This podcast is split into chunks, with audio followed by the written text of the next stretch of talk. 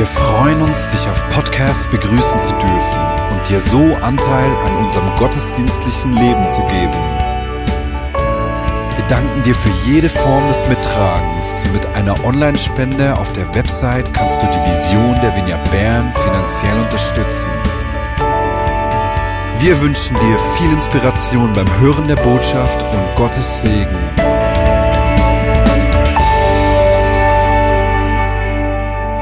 Abend miteinander. Vision Month. Heute zum Thema Menschen lieben und fördern. Das ist ein Thema, das mir wirklich sehr, sehr am Herzen liegt. Und ich freue mich mit euch, die Gedanken zu teilen und euch mitzunehmen in, in dieses Thema hinein. Wir haben ja diesen Baum mit den Zielen, den Schwerpunkten, vielleicht kommt er dann mal.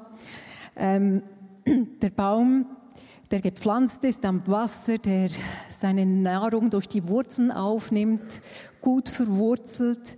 Wir leben in der Begegnung und in der Beziehung mit Gott. Der Baum, der einen Stamm hat und Äste, die ähm, uns zeigen, wir wollen Jesus ähnlicher werden. Wir wollen einen Jesusmäßigen Lebensstil entwickeln und eben Menschen lieben. Da geht es heute darum. Und dann die Früchte. Ein gesunder Baum bringt Früchte. Und ich weiß, dass ihr alle gute Früchte bringt. Und ihr bringt diese guten Früchte für euer Umfeld, für, für euch selber und für euer Umfeld. Über dieses Thema wird dann Mari am nächsten Sonntag sprechen. Heute also Menschen lieben, Jesusmäßig leben. Menschen lieben, das bedeutet, dass wir einander im Wachstum und im Reifeprozess fördern und uns gegenseitig darin unterstützen. Wir machen einander stark. Das ist meine Leidenschaft, mein Gegenüber so zu sehen, dass ich alles vergesse, was irgendwie an Ablenkung da sein könnte und wirklich auf das Herz schaue, auf das, was Gott in diesen Menschen hineingelegt hat, zu entdecken, welcher Traum von Gott in diesem Menschen steckt. Und das bedeutet auch, dass wir unserem Gegenüber absolut zugewandt sind. Das bedeutet, dass wir hundertprozentig da sind, Augenkontakt haben und unserem Gegenüber zeigen, hey, ich schenke dir meine volle Aufmerksamkeit. Man, mein Mann weist mich manchmal darauf hin, wenn wir im Gespräch sind, sprichst du jetzt mit mir oder mit dem Handy? Schrecklich, nicht wahr? Aber manchmal machen wir das, weil wir uns gewohnt sind, so vieles miteinander zu tun. Und darin auch in der Begegnung wahrhaftig sein, einander wirklich begegnen. In, in das Leben des anderen hineinschauen, durch Gottes Augen, aber auch etwas aus meinem Leben preisgeben.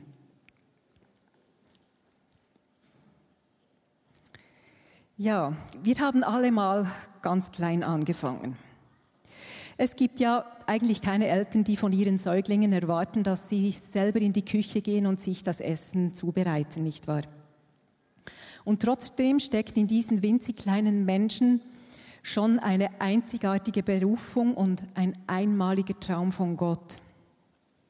Gott sucht sich immer das Hilflose und das Zerbrechliche aus. Und darum können wir uns ganz gut damit einreihen. Menschen begleiten heißt, sie in, begleiten, dass sie in ihr bestes Selbst hineinwachsen können. Mit ihnen lernen, die Spannung zwischen dem Traum und der Realität auszuhalten und einfach weiterzugehen, standhaft zu bleiben. Trösten und ermutigen gehört dazu, Vertrauen schenken, konfrontieren auch und korrigieren manchmal auch in der Liebe, beim Durchhalten helfen, herausfordern zu mutigen Schritten. Es heißt auch Menschen Fehler machen lassen und ihnen beim Aufräumen helfen. Eines meiner größten Vorbilder in der Bibel ist die Person von Barnabas. Barnabas, der Levit aus Typen, sein Name bedeutet Sohn des Trostes. Er war einer, der auf eine unglaublich schöne Art Menschen gefördert hat. Er ist erstmals erwähnt in der Apostelgeschichte 4. Dort verkauft er ein Stück Land und bringt den Gewinn vor die Apostel und sagt, ich will mit diesem Gewinn das Reich Gottes unterstützen. Es war also ein sehr großzügiger Mensch. Dieser Barnabas nimmt sich Saulus an. Als Saulus von Damaskus kommt und dem Saulus haftet noch dieser Ruf an, das ist der, der unsere Gemeinde verfolgt. Das ist der, der unsere Brüder und Schwestern angeklagt und umgebracht hat. Die Jünger misstrauen diesem Saulus. Verstehe ich. Der ist gefährlich. Kennt ihr diese absolut rechtgläubigen Menschen? Saulus war ein Gelehrter. Saulus war in die beste Schule gegangen bei Gamaliel. Eine intelligente Kapazität hat er mitgebracht und er hat einen Eifer in sich getragen und er wollte alles richtig machen. Er wollte jedes Wort der Tora erfüllt sehen und genau umgesetzt. Und dann kommen diese Jesus-Nachfolger. Und die biegen das Gesetz irgendwie einfach so um.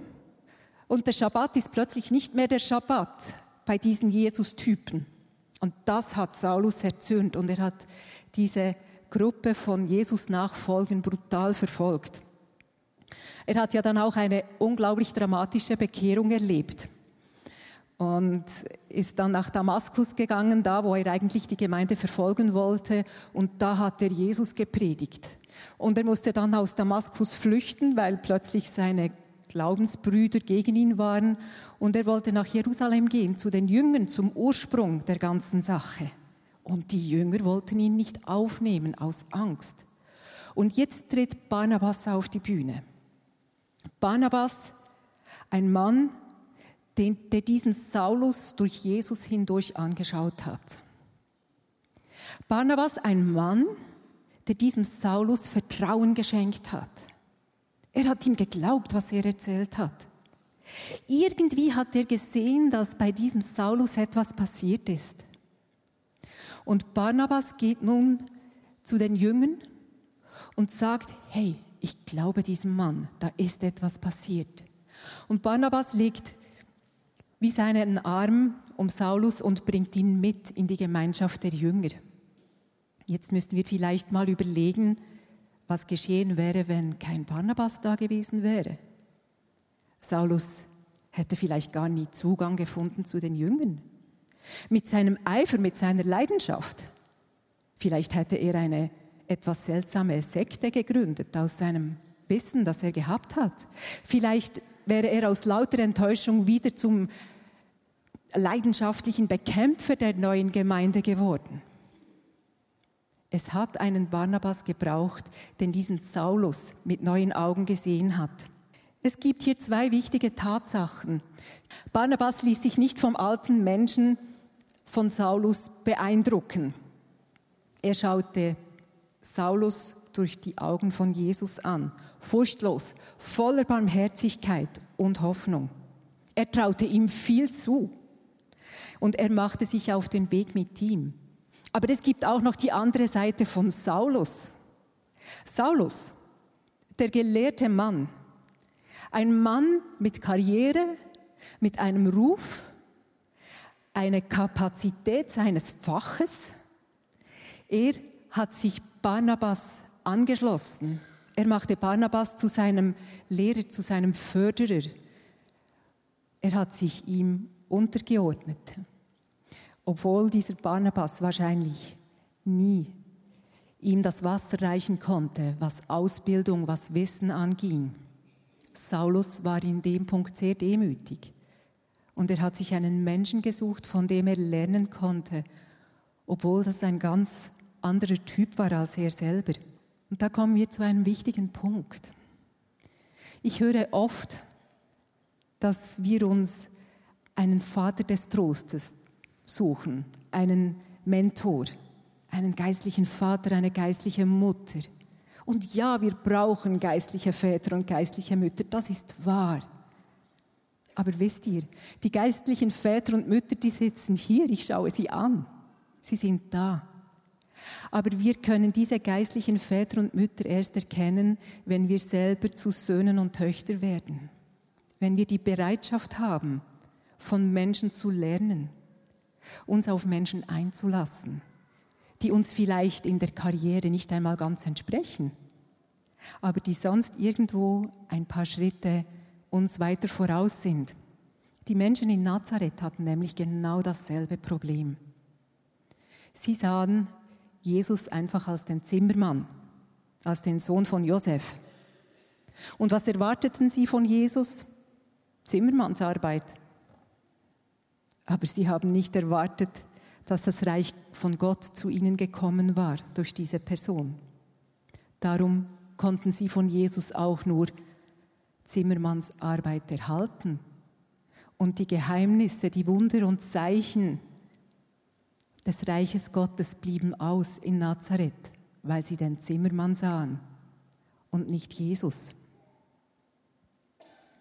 In Matthäus 10, 41 steht, wer einen Propheten aufnimmt, weil er ein Prophet ist, wird den Lohn eines Propheten erhalten. Es kommt darauf an, wie du die Leute anschaust. Es kommt darauf an, wie genau du hinschaust und was du erwartest. Was siehst du in deinem Gegenüber? Siehst du den Beruf, den Erfolg oder Misserfolg vielleicht, den Grad der Beliebtheit? Siehst du die Fehler, das Unvermögen, vielleicht eine Vergangenheit, die nicht so ruhmreich ist? Suchen wir mit unserem Blick genau das, was uns etwas entspannen lässt und uns denken lässt, ja, ich bin noch ein bisschen besser als mein Gegenüber? Manchmal geht es darum, dass wir hinter die Fassade schauen, wenn wir mit Menschen unterwegs sind und wenn wir einander stark machen wollen. Ich habe eine große Lektion dabei gelernt im prophetischen Gebet. Ich war damit im Team vor Jahren und ich erzähle euch jetzt eine Geschichte, die ist etwas peinlich. Es kam ein Mensch ins prophetische Gebet, von dem hatte ich nicht unbedingt eine große Meinung. Ich habe einfach den Schutthaufen gesehen. Und als die Person reinkam, dachte ich, au ja, was gibt's da schon zu sagen? Es tut mir so leid heute. Und ich war ja dann da und musste etwas sagen und ich habe Gott gefragt, was, was hast du in dieses Kind von dir hineingelegt? Und da ging die Welt auf. Da habe ich wirklich das Gold gefunden in dem Schuttberg, den ich gesehen habe und ich habe viel Gold gesehen. Es kommt so drauf an, wie wir hinschauen. Heute möchte ich euch Miriam Zumbrunnen vorstellen. Miriam war früher bei mir im Mentoring und heute ist sie selber eine Schatzsucherin. Sie arbeitet bei der GEWA um, und hilft Menschen, die mit dem normalen Arbeitsumfeld nicht ganz zurechtkommen, mit der Belastung und dem Druck. Und sie zeichnet sich aus darin, dass sie Menschen anschaut und Menschen erkennt. Und wir wollen jetzt Miriam zuhören, wie sie mit Leuten unterwegs ist.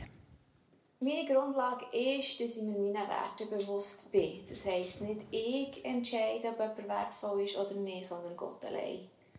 Und da wir alle im Ebenbild von Gott geschaffen sind, sind wir alle wertvoll. Ich versuche mir immer vor Augen zu haben, dass, dass Gott den Wert definiert und nicht ich.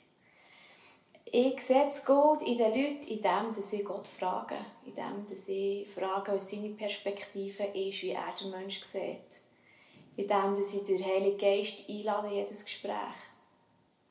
Was jetzt vielleicht einfach tönt, ist manchmal einfacher und manchmal aber auch schwieriger. Ich erlebe so oft so, dass, dass sich erst herauskristallisiert, wenn ich mit den Leuten unterwegs bin, was von mir war und was wirklich Gottes Rede war. Ich rufe Führer in den Leuten das Gut in dem, dass ich es über ihn ausspreche, in dem, dass ich ausspreche, was ich über ihn sehe, was ich sehe, was Gott hat in sie hineingelegt. Ich glaube, dass das Wort Macht hat und ich glaube, dass das Wort zum Leben kommen, wenn wir es aussprechen. Ich proklamiere auch gerne über die Leute. Mit dem gehört zu mir, für mich auch, dass ich den Leuten etwas zutraue, dass ich ihnen zutraue, dass sie die Schritte gehen, dass sie die Schritte tun. Und mit dem Zutrauen ist vielleicht auch eine gewisse Erwartungshaltung von mir da. Was ich wichtig finde, ist, dass man jeden Teilschritt feiert, dass man sich über jede Entwicklung freut, dass man sich über alles, was rausbricht, auf einen Bericht freut und das richtig feiert. Gut hat sie das gesagt, nicht wahr? Mir gefällt besonders dieses Vertrauen entgegenbringen und auch etwas erwarten von den Menschen. Erwartest du etwas von deinem Gegenüber? Hast du eine Erwartung? Wisst ihr, wenn wir einander stark machen wollen, dann ist es so zentral wichtig, dass wir einander vertrauen, durch Jesus hindurch den Menschen anschauen und weil Jesus da ist, das Unmögliche auch erwarten und einen Schritt weitergehen mit einem Menschen zusammen in das schon bald, noch nicht ganz da, aber einfach mutig einen Weg gehen in die Zukunft. Im Oktober machen wir uns jeweils als Bereichsleiter Gedanken zu den Zielen des nächsten Jahres. Ich leite den Bereich Lebenshilfe und ich habe Gott gefragt, was willst du tun? Was, um was geht es dieses Jahr? Und ich hatte den Eindruck, ich sollte Epheser 4, 11 folgende lesen und ich wusste nicht genau, was da steht. Und ich möchte euch den Text vorlesen. Epheser 4, folgende. Er, Christus, ist es nun auch, der der Gemeinde Gaben geschenkt hat. Er hat ihr die Apostel gegeben, die Propheten, die Evangelisten, die Hirten und Lehrer. Sie haben die Aufgabe, diejenigen, zu Gott, diejenigen, die zu Gottes heiligem Volk gehören, für ihren Dienst auszurüsten, damit die Gemeinde, der Leib von Christus, aufgebaut wird. Das soll dazu führen, dass wir alle in unserem Glauben und in unserer Erkenntnis von Gottes Sohn zur vollen Einheit gelangen und dass wir eine Reife erreichen, deren Maßstab Christus selbst ist in seiner ganzen Fülle. Dass wir eine Reife erreichen, deren Maßstab Christus selbst ist in seiner ganzen Fülle. Das ist ein Auftrag an uns und an die Gemeinde. Reif werden, nicht in den Kinderschuhen stecken bleiben. Wir haben Verantwortung füreinander. Wir brauchen einander, wenn wir einander zum Besten verhelfen wollen. Wir brauchen Leute, die uns vorausgehen. Und das bist du. Und gleichzeitig brauchst du auch Leute, die dich fördern. Du bist es wert, gefördert zu werden, wert gesehen zu werden, wert stark gemacht zu werden. Ich wünsche mir eine Gemeinde, wo das ganz natürlich gelebt wird, wo das zum Alltag gehört. Einander für den Dienst auszurüsten, einander aufbauen, den Glauben stärken, zur Einheit gelangen in diesem Glauben und die Fülle von Christus zu erleben. Was bedeutet das zur vollen Reife gelangen? Reife auf Griechisch heißt Teleios. Und als ich dieses Wort nachgeschlagen habe, hat mich der, der Schlag getroffen. Teleios bedeutet, das müsst ihr hören, vollkommen, perfekt, erwachsen, vollendet, integer. Tun und sprechen ist eines. Das bedeutet Reife, ein hohes Ziel. Hey, wir brauchen da einander, dass wir auf dieses Ziel hingehen können. Denn wir sollen nicht unmündige Kinder bleiben. Es ist nicht normal, wenn eine Mama dem 20-jährigen Sohn das Essen einlöffelt. Es ist wichtig, dass wir unsere Identität kennen, dass wir tief verwurzelt sind in unserer Beziehung zu Gott, dass wir Lügen erkennen und unterscheiden können. Das ist Reife eine Unterscheidungsfähigkeit zu haben, in Weisheit zu gehen, in Weisheit zu wachsen, zu wissen, dass wir geliebt sind und darum Korrektur annehmen dürfen, weil uns kein Stein aus der Krone fällt. Die Furcht verlieren, dass uns jemand überholen könnte und besser werden. Hey, ich sage euch, es ist meine größte Freude, wenn ich mit Leuten unterwegs bin und die werden besser als ich in diesen Dingen, wo ich das Gefühl habe, da habe ich eine Stärke. Und wenn ich dann sehe, die Leute überholen mich, das ist das Coolste. Reif sein bedeutet, dass wir befreit und mit Überzeugung unseren Platz einnehmen können, ohne uns dafür zu entschuldigen. Reif sein bedeutet, dass wir von uns selber wegschauen können und dass nicht immer unsere Bedürfnisse die wichtigsten sind. Reif sein bedeutet aber auch, dass wir nicht nur die Bedürfnisse der anderen bedienen die ganze Zeit wissen, wer wir sind. Wie attraktiv unsere Vineyard wird und wie sehr die Vineyard zur Plattform des Wachstums und des Reifens wird, das hängt entscheidend von dir und mir ab. Reife im Neuen Testament, wenn man dem Wort nachgeht, dann bedeutet das Furchtlosigkeit, Die reife, vollkommene Liebe kennt keine Angst, furchtlos sein. Es bedeutet Erkenntnis. Die Reife haben, die Botschaft unterscheiden zu können und den Plan Gottes zu verstehen. Reife bedeutet Großzügigkeit, so wie Barnabas. Großzügig sich in Menschen investieren, ohne Angst, etwas dabei zu verlieren. Reife bedeutet, wir sind urteilsfähig. Reife bedeutet, unser Denken wird erneuert. Wir richten uns nicht mehr nach den Maßstäben und den Normen dieser Welt, sondern wir passen unser Denken den Möglichkeiten Gottes an. Reife bedeutet, und das ist mir auch ganz wichtig, eine kraftvolle Sprache. Eine Sprache, die das Gute hervorruft. Eine Sprache, wo du gut über dich selber sprichst, wo du die nicht dauernd klein machst und auch deinen Nächsten nicht dauernd klein machen musst. Wir wollen Menschen wirklich zusammen wahrnehmen. Helft ihr mit. Wir wollen einander wahrnehmen. Wir wollen einander begegnen und uns erkennen durch Jesus hindurch. Wir wollen die Menschen um uns herum sehen, ihnen die Aufmerksamkeit schenken, die ungeteilte Aufmerksamkeit. Wir wollen Menschen an unserem Leben teilhaben lassen und bereit sein, von anderen zu lernen. Sohn und Tochter sein und gleichzeitig auch bereit sein, das, was wir gelernt haben, sofort wieder weiterzugeben und zu Vater und Mutter zu werden.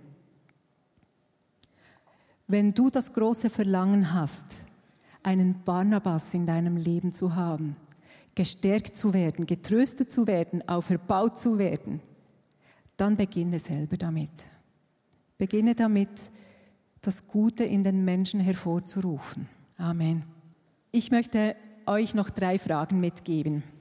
Ihr könnt die vielleicht sogar fotografieren und mit in die Woche nehmen, weil das ist ein Thema, das lässt sich nicht an einem Abend in, ein, in 20 Minuten abhandeln. Das müssen wir mit uns rumtragen. Und die drei Fragen sind, wer hat mich in meinem Leben gefördert? Weil du hast Förderer in deinem Leben. Und es ist gut, dir mal diesen Gedanken zu machen, wer hat mich gefördert? Und sag doch diesen Menschen Danke mit einer kurzen WhatsApp-Nachricht. Das ermutigt dann die Förderer wieder, dass sie es wieder tun. Und dann können wir mit dem Heiligen Geist ins Gespräch kommen. Heiliger Geist, in welchem Bereich meines Lebens bist du daran, mich zu fördern und mich stark zu machen? Wo bist du dran? Und bei diesen Fragen mach nicht Introspekte, Intro, wie sagt man das? Introspektion? Merci. Sondern frag wirklich den Heiligen Geist, was er dir zu sagen hat. Wo ist er dran bei dir, dass du stark wirst? Die dritte Frage ist, wie sehe ich Menschen, mit denen ich zu tun habe? Wie schaue ich sie an? Was sehe ich? Bin ich ein Mensch, der fördert und stark macht? Will ich das sein? Will ich das werden? Und ich bitte dich einfach, diese Fragen jetzt noch einen kurzen Moment zu bewegen und dann mit in die Woche zu nehmen. Und ich segne euch damit, dass ihr entdeckt, was es heißt, ein Sohn, eine Tochter zu sein, damit ihr Eltern, Väter und Mütter werdet, damit unsere Gemeinde, unser Baum, stark verwurzelt, widerstandsfähig und reif wird und gute Früchte bringt. Amen.